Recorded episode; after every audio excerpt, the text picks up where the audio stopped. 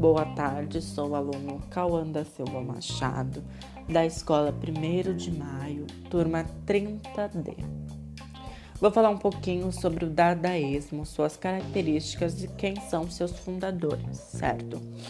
O dadaísmo, ou movimento Dada, foi um movimento artístico da chamada vanguarda artística moderna, iniciado em Zurich, na Suíça, em 1916, durante a Primeira Guerra Mundial.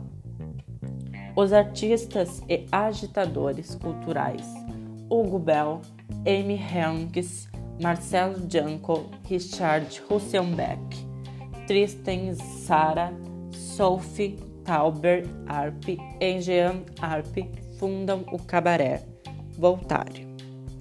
Esses integrantes e outros a arte, usavam a arte de protesto que chocassem e provocasse a sociedade burguesa da época. Suas obras visuais, literárias, baseavam-se no acaso e no caos e na desordem e objetos e elementos de pouco valor, desconstruindo conceitos da arte tradicional.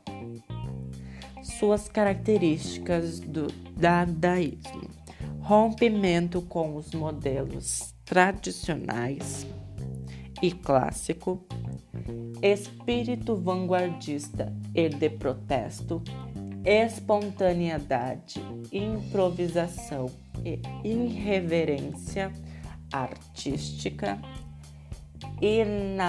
anarquismo e niilismo, busca do caos e desordem, teor ilógico e irracional, caráter irônico, racional, destrutivo, agressivo e pessimista, aversão à guerra e aos valores burgueses, rejeição ao nacionalismo e ao materialismo e também como a crítica ao consumo e ao capitalismo. Bom, o que podemos dizer sobre o que foi o movimento dadaísmo no Brasil? Surgiu aqui no Brasil o dadaísmo, assim como outras vanguardas artísticas europeias influenciou o movimento modernista que surgiu no Brasil. Sobretudo, após a Semana da Arte Moderna, na literatura podemos notar essa influência em algumas manifestações dos escritores Mário de Andrade e Manuel Bandeira. Além deles, destaca-se o teatro de experiência de Flávio Carvalho, as pinturas de Ismael Neri. Vou falar um pouquinho do poema do Mário Andrade, só para falar um pouquinho sobre o dadaísmo no Brasil. Odé ao burguês. Esse é o nome do poema feito por Mário de Andrade. É insulto e burguês. O burguês níquel.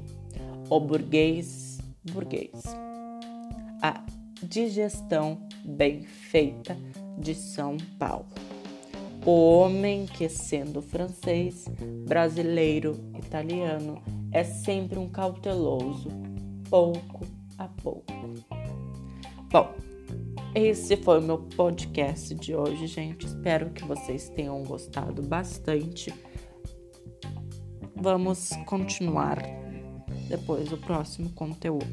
Muito obrigada por todos que estão ouvindo esse podcast e um beijo e até mais.